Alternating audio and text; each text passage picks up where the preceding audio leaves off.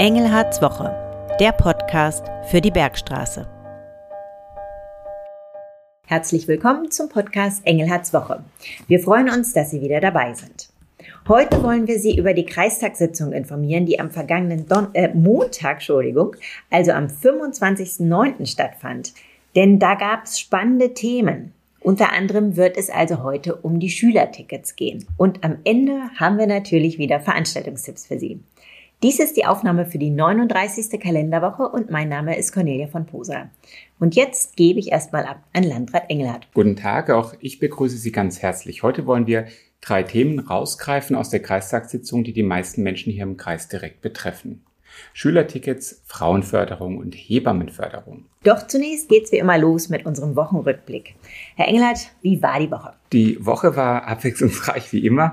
Äh, zunächst mal das Wochenende eigentlich, ich hatte viele, viele Termine, eigentlich wollte ich dann ausschlafen, bin verhältnismäßig früh ins Bett am Samstag und am Sonntag früh um drei klingelte dann mein Handy oder zwei, ich weiß es gar nicht mehr, zwischen zwei und drei klingelte mein Handy, äh, die Leitstelle war dran, es brennt in Bensheim groß. Ich bin dann nach Bensheim gefahren, war etwa eineinhalb Stunden lang vor Ort, ähm, habe natürlich zum einen das Geschehen verfolgt, mich mit der Einsatzleitung ausgetauscht. Ähm, es ist ja so, dass bei sehr großen Lagen der Landkreis dabei ist. Wir sind der sogenannte Brandschutzaufsichtsdienst und ähm, äh, habe dann auch noch ähm, zum Abschluss, kurz bevor ich um vier äh, oder kurz nach vier gefahren bin, dem Stadtbrandinspektor, der den Einsatz vor Ort geleitet hat, dann noch die Anregung gegeben, dass ähm, die Menschen, die dort ähm, untergebracht werden müssen, gerne in die Zeltstadt untergebracht werden können. Und das ist ja dann auch passiert. Ich äh, wurde dann informiert, dass um Viertel nach vier schon der Kreisbeigeordnete Schimpf einen Anruf bekommen hat, ob wir in der Zeltstadt Menschen unterbringen können. Ähm, ansonsten war es eine abwechslungsreiche Woche. Beim Hessischen Volkshochschulverband hatte ich Sitzung. Ich habe ähm, viele Gremiensitzungen gehabt. Es ging wie derzeit fast immer um Stellen, um Finanzen. Es ging um die Flüchtlingssituation. Was diese Woche noch ist, wir nehmen ja auch heute etwas früher auf, weil ich den Rest der Woche viel unterwegs bin. Ich habe am Donnerstag, und darauf freue ich mich, das ist mein Highlight der Woche, ich habe am Donnerstag und Freitag Strategie-Meeting der Ecom 21 GmbH. Das ist in Hessen so, dass die Landkreise und Städte und Großstädte zusammen einen, einen Dienstleister haben, der für uns die gesamte ähm, IT-Geschichte macht. Das ist die Ecom 21 GmbH.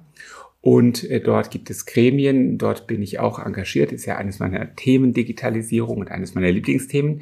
Und im Strategie-Meeting wird eben sozusagen die große Linie der Weiterentwicklung, wie entwickelt sich die IT weiter, diskutiert und da bin ich auch dabei. Gibt es darüber hinaus noch ein Highlight in dieser Woche? Ähm, ja, also Highlights gibt's viele. Es war noch Mobilitätskommission. In der haben wir gestern Abend besprochen, wie wir die Mobilität im Kreis weiterentwickeln wollen. Dabei ging es um das Radverkehrskonzept und dessen Umsetzung, aber auch wie wir den ÖPNV weiterentwickeln. Und wir planen ab Jahr 2024 bis ins Jahr 2025 hinein unseren Nahverkehrsplan neu aufzustellen, das auch mit einer ganz anderen Verzahnung mit Themen der Nahmobilität. Und ähm, dabei soll auch wieder viel Bürgerbeteiligung stattfinden. So in etwa beim Radverkehrskonzept stelle ich mir das vor, wo wir tatsächlich auch auf den Marktplätzen waren, um die Bürger zu beteiligen. Und wollen Sie vielleicht auch ein Thema ansprechen, das nicht so positiv ist? Ja, also das sind derzeit vor allem für mich die übergeordneten Themen. Da gibt es natürlich zwei Themen. Das eine Thema, das ich zurzeit fast täglich als Aufregerthema benennen könnte, ist die Flüchtlingssituation. Die ist schon dramatisch und sie wird deutlich dramatischer. Die Zahlen nehmen weiter zu. Dazu ähm, bekommen wir täglich derzeit Informationen von Hessen und ähm, die Anzahl nimmt tatsächlich deutlich zu derer, die pro Woche zu uns kommt. Und äh, damit ist im Zusammenhang natürlich die Diskussion in Berlin, was die beste Lösung ist. Ich habe null Verständnis übrigens darüber, äh, dafür, dass immer noch nicht dieser europäische Flüchtlingskompromiss umgesetzt ist, was übrigens daran liegt, unter anderem, das wissen kaum die Leute, dass unsere Bundesregierung die Umsetzung mit blockiert weil es da wieder irgendwelche offenen Fragen gibt, und zwar über die sogenannte Massenstromrichtlinie oder Massenzustromrichtlinie. Und ähm, das Ganze brennt, nicht nur weil die Zahlen so hoch sind, sondern weil das Europäische Parlament bald gewählt wird. Und wenn das nicht gelöst ist, bevor das Europäische Parlament gewählt wird, dann geht das Ganze von vorne los. Und es wird ja keiner wollen. Also das ist schon eine echt schwierige Kiste. Und dann wird diskutiert über die Kontrolle an den Grenzen. Das hat ja die Innenministerin angekündigt. Die Wirtschaft sagt, oh, das ist schwierig. Ähm, das bringt zu lange äh, Grenzabfertigung, Probleme in Grenzen. Ich finde es richtig, dass an den Grenzen mehr kontrolliert wird, sage ich ganz offen. Mir ist Wirtschaft wichtig. Im Augenblick müssen wir auch zeigen, dass wir ähm, an den Grenzen ein bisschen ähm, genauer hinschauen. Und das dritte Thema ist das Thema Wohnungsbau. Da gibt es den Wohnungsbaugipfel beim Kanzler ähm, bei dem tatsächlich einige Förderungen finanzieller Anreize beschlossen wurden. Das ist gut so, weil Bauen ist immer teurer geworden. Aber was bei uns in der Region fehlt, und da kann ich mich immer nur wiederholen, ist Bauland. Und deswegen müssen auch die Regeln für das Ausweisen von Bauland ein Stück weit gerade für solche Wachstumsregionen wie unsere verändert werden. Ohne Bauland werden wir die vielen Menschen, die zu uns kommen, nicht unterbringen können. Das heißt, über die Innenstadtverdichtung hinaus, die ja in solchen Fällen immer angeführt wird, muss es auch Änderungen geben, was Baulandausweisung angeht. Genau. Und wir haben dazu tatsächlich einen Nutzungskonflikt. Wir brauchen auch Raum für die Naherholung, wir brauchen Raum für die Landwirtschaft, wir brauchen Raum für die Natur. Aber diese Konflikte kann man auch ein Stück weit auflösen, nämlich in der Art und Weise, wie ich baue. Wenn ich so baue, dass ich zum Beispiel die Häuser so begrüne, den Garten so äh, anpflanze, dass er gut für die Biodiversität ist, das ist ja das Stichwort in dem Zusammenhang, dann hat das Baugebiet einen ganz anderen Wert, als wenn ich dort Schottergärten äh, oder Betonflächen schaffe. Das heißt, man kann auch über solche Details dafür sorgen, dass ich trotz Neubau ähm, der Natur Raum gebe. Kommen wir jetzt zu unserem heutigen Thema der Kreistagssitzung. Das ist ja das höchste politische Gremium im Kreis und das tagt an wechselnden Orten. Diesmal war es Lorsch. Und was stand auf der Agenda? Da ja. haben wir zum einen das Thema Schülertickets. Worum ging es da genau? Also vielleicht vorab, unser Kreistag ist tatsächlich ein Wanderzirkus. Das ist ungewöhnlich. Es gibt in Hessen, glaube ich, nur zwei Landkreise, die kein großes Kongresszentrum oder Sitzungssäle haben. Also ich war ja schon in zwei anderen Kreistagen Mitglied in Marburg-Biedenkopf, wo ich studiert habe, und Waldeck-Frankenberg, wo ich dann später gelebt habe. Und die Kreise hatten immer große Sitzungsräume. Das macht es halt viel einfacher für die Organisation. Der Kreisbergstraße sitzt traditionell nicht. Wir wandern. Und ähm, auf der Agenda stand das Thema Schülertickets. Da ging es eigentlich mein Prüfauftrag. Es gab einen Antrag der Fraktionen von CDU und Grünen, die die Verwaltung beauftragen wollten, zu prüfen, welche Möglichkeiten es gibt, auch den Schülern, die keinen Anspruch haben, ein Schülerticket zur Verfügung zu stellen. Ich kann schon jetzt sagen, natürlich geht das, es kostet aber relativ viel Geld. Das werden wir genau ausrechnen und ich bin mir relativ sicher bei der kommenden Finanzlage, dass der Kreistag dann sagen wird, das können wir uns so nicht leisten. Deswegen ist es gut, dass dieser Antrag und zwar durch eine gemeinsame Änderung des Kreistags, ähm, durch einen Appell ergänzt wurde an die Landesregierung, dass das Land bitte das Gesetz ändern soll. Und wenn das Land das Gesetz ändert, muss zum einen das Land auch für die Finanzierung sorgen. Das ist das Erste. Das Zweite ist, der Appell ist aber auch deswegen sinnvoll, weil tatsächlich die Chance besteht, dass das Land das Gesetz ändert. Denn ich weiß es vom Wahlprogramm der CDU, das ich halt als CDU-Mitglied mitbeschlossen habe. Aber ich habe auch in andere Wahlprogramme reingeguckt, bei den Grünen zum Beispiel. Und ich vermute auch bei der SPD. Da steht das explizit drin dass das Land Hessen die, äh, äh, Schüler, die Schülerticket für alle Schüler ausweiten soll. Und soweit ist die Wahrscheinlichkeit, dass die nächste Landesregierung dies tun wird, aus meiner Sicht relativ groß. Gehen wir nochmal einen Schritt zurück. Die aktuelle Regelung sieht genau was vor. Wer bekommt ein Schülerticket? Also die aktuelle Regelung sieht vor, dass die Schülerbeförderung für alle Grundschüler, die weiter als zwei Kilometer zur nächstgelegenen Grundschule oder für die Schüler der Sekundarstufe 1, also Mittelstufe, die weiter als drei Kilometer zur nächstgelegenen Schule ihrer Schulform haben, dass äh, die das Schüler, die Schülerbeförderung vom Schulträger, also vom Kreis bezahlt bekommen. Das hat aber einen anderen Hintergrund. Das waren früher diese Schulbusse Das heißt also, früher war es halt so, ähm, es gab einen Bus, der war nur für Schüler da, das war keine ÖPNV, der fuhr einmal morgens, einmal abends, das war dann übrigens so, so kannte ich das aus meiner Schulzeit, wenn man Vorschluss hatte, musste man noch drei, vier Stunden in der Schule rumhocken, weil der Bus eben erst nach der sechsten Stunde und dann nochmal nach der zehnten Stunde gefahren ist. So war es früher. Und dieses Gesetz ist immer noch genauso. Aber da wir hier einen gut ausgebauten ÖPNV haben, bekommen die Schüler inzwischen nicht mehr einen Schulbus, der zweimal am Tag fährt, sondern sie bekommen ein Ticket für den ÖPNV. Und es war früher, das war dann zu meiner Oberstufenzeit so, da haben meine Eltern das Ticket gekauft, eine einzelne Bahnfahrkarte.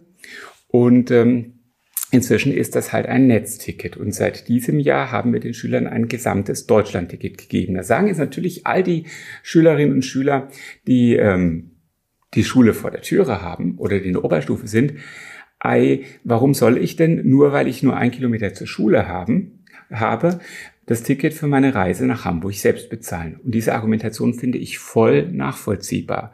Und deswegen muss man das Konzept des Schülertickets meiner Ansicht nach komplett in Frage stellen wenn der Meinung ist, dass die Schüler, die weiter als zwei Kilometer haben, ein ÖPNV-Ticket bekommen, dann wäre es schon gerechtfertigt, denen, die es nicht haben, auch ein ÖPNV-Ticket zu geben. Und wäre die gesetzliche Grundlage dann geändert, würde es auch mehr Geld geben, damit der Kreis das dann schlussendlich zahlen kann? Ja, davon gehe ich es aus. Es ist die sogenannte Kornexität. Wenn das Land äh, neue Dinge beschließt, muss das Land sich auch um die Finanzierung kümmern.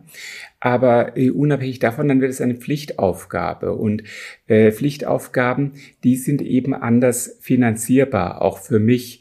Hingegen eine freiwillige Leistung in Höhe von einigen Millionen Euro, wie gesagt, wir werden es genau ausrechnen, die werde ich den Kreistag in schwierigen Zeiten, wo wir die Streichung von vielen Dingen nachdenken, gar nicht äh, sozusagen ähm, zum Beschluss, also das kann der Kreistag kaum machen. Aber das entscheidet der Kreistag. Wir werden jetzt arbeiten. Wunderbar, vielen Dank für die Erklärungen.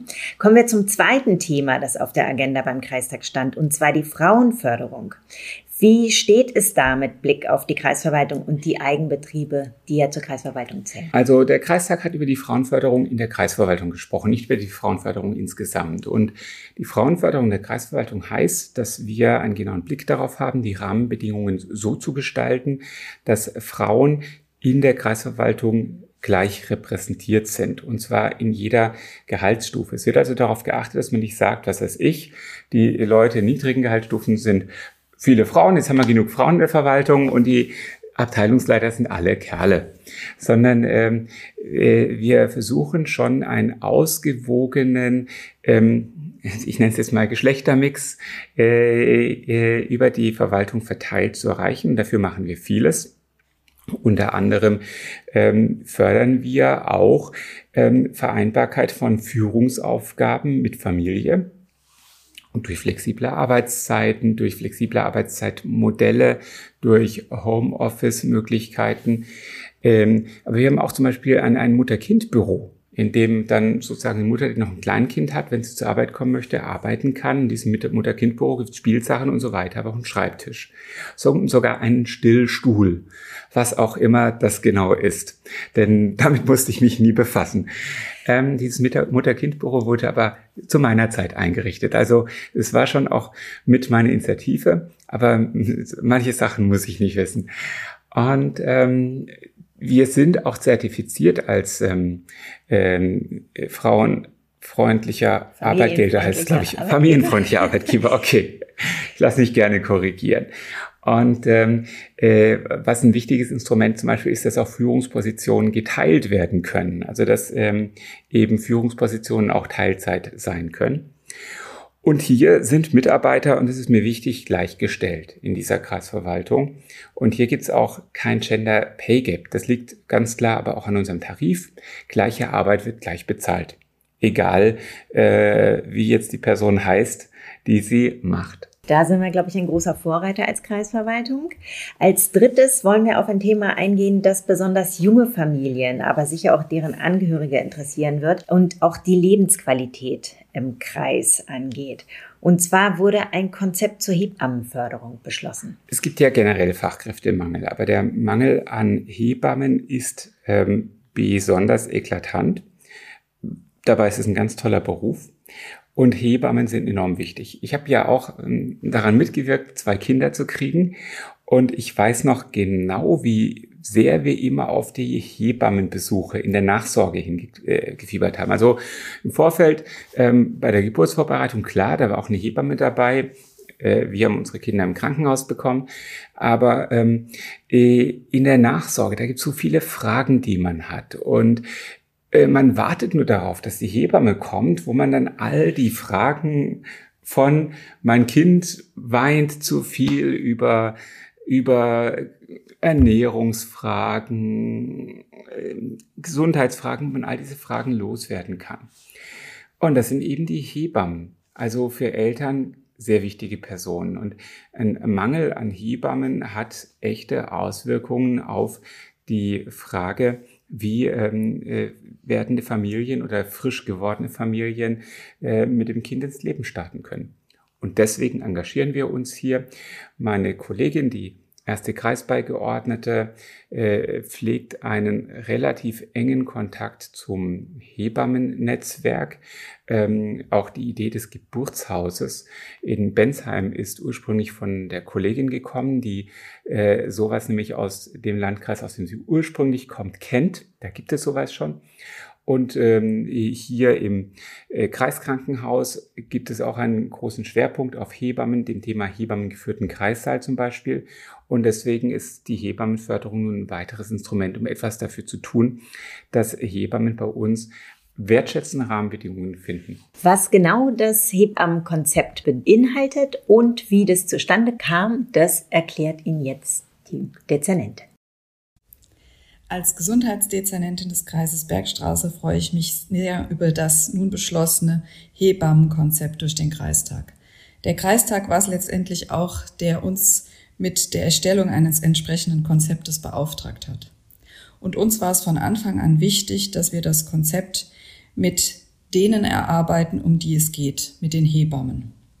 Und so freue ich mich, dass wir Anfang diesen Jahres eine Netzwerkgruppe ähm, gegründet haben mit allen geburtshilflichen Akteurinnen und Akteuren im Kreis. Dazu gehörten das Gesundheitsamt, das Kreiskrankenhaus, die Kreissprecherin der Hebammen, Vertreterin des Geburtshauses Bergstraße. Teilweise waren auch Studierende anwesend oder auch selber eine entsprechende Schule.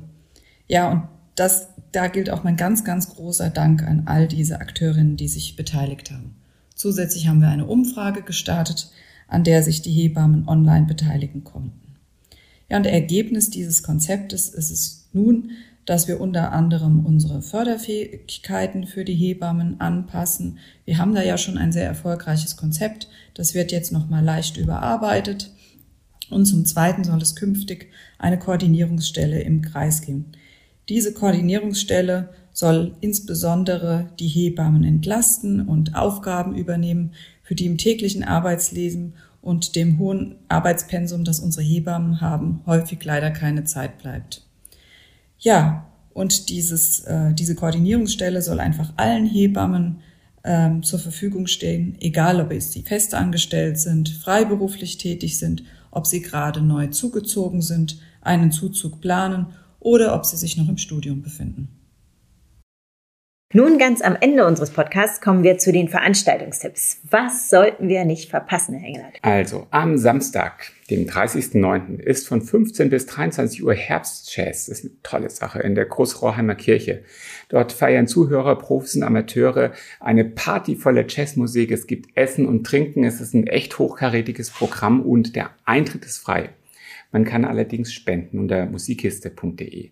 Dann bleibe ich beim Thema Jazz. Nicht ganz im Landkreis, aber ich bin dort, weil ich der derzeitige Vorsitzende des Kultursommers Südhessen bin und der offizielle Abschluss des Kultursommers Südhessen ist Jazz im Kloster, im Kloster Seligenstadt ähm, um 18 Uhr. Große Veranstaltung mit vielen verschiedenen Interpreten, auch Infos im Internet. Dann sind Brauchtumstage in Lindenfels. Am ganzen Wochenende feiert dieser schöne Ort das Brauchtum unserer Region. Und ganz, ganz wichtig, die große Klimakonferenz des Landkreises, die wir auf vielen Kanälen bewerben, auch hier im Internet.